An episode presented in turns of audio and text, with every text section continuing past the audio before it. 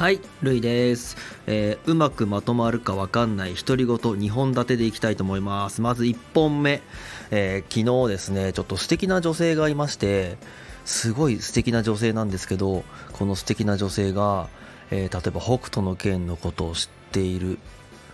ちょっとびっくりですよね。北斗の拳を知っている女性って、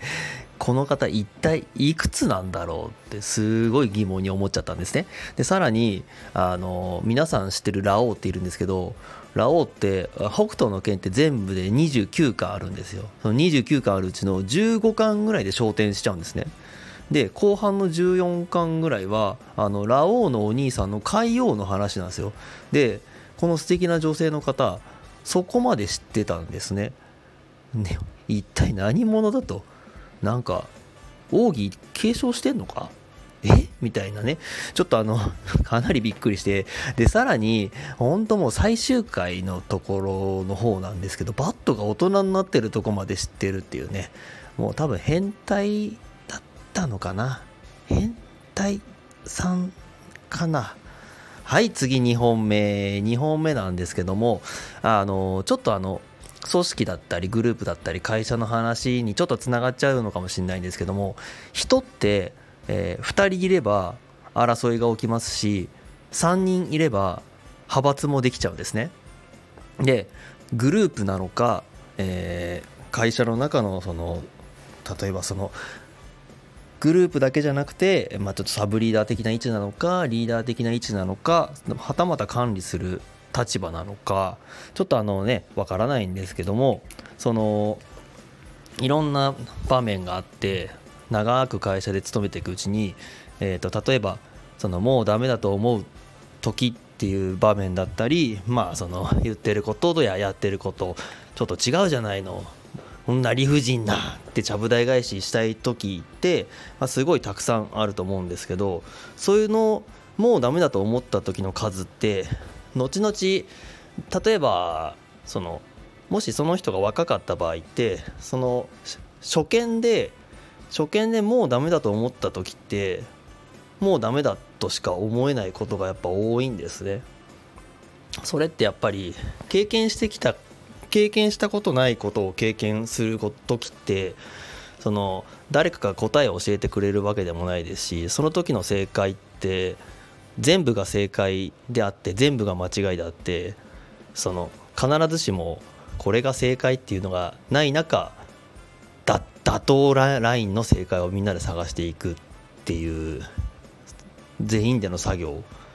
ちょっと何言ってるか分かんなくなってきたんですけどあの年を重ねて一周して気づいたことってもうダメだと思った時の数は経験の数にそのままつながってくるんですね。でそのその時は乗り越えられないかもしれないんですけどその、ね、いろんな気を使ったり人に頼ったりただ結局その言葉とかって伝わらないんですよ。どうしたらいいですかって言った時にこうした方がいいですよ。ああした方がいいですよって。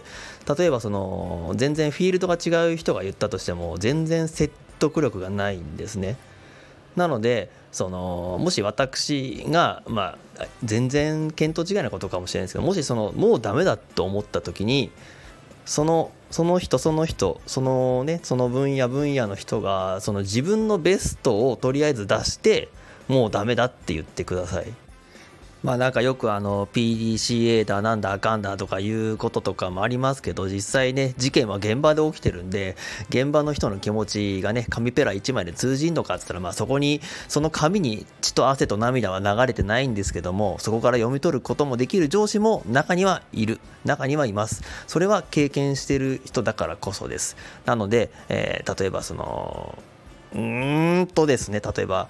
七転び八起きとかいう言葉あるんですけど7回転んで8回起きればいいじゃないみたいな本当にその通りで例えばそのエリートの人ずっとエリートで来た人って例えば転び方わかんない人とかが1回転んだ時って何が起きるかって言ったら起き上がれないんですよ。起き上がり方を知らないんで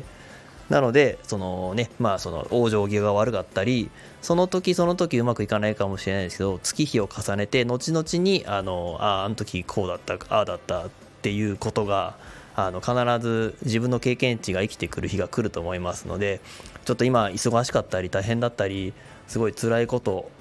たくさんあるはずです。なのでその辛い時にこそその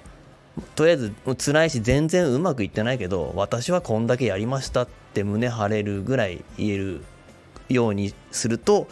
とちょっとずつ変わその全然うまくいってないけど私はやれることやりました。その上でダメでしたって言えるようになるとその同じ間違いでも多分だいぶ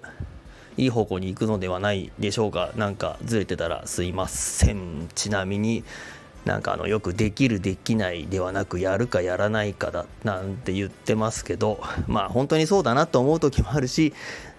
もうって思う時もあるしちょっとまとまらなくて申し訳ないんですけども勝手な独り言でした。では。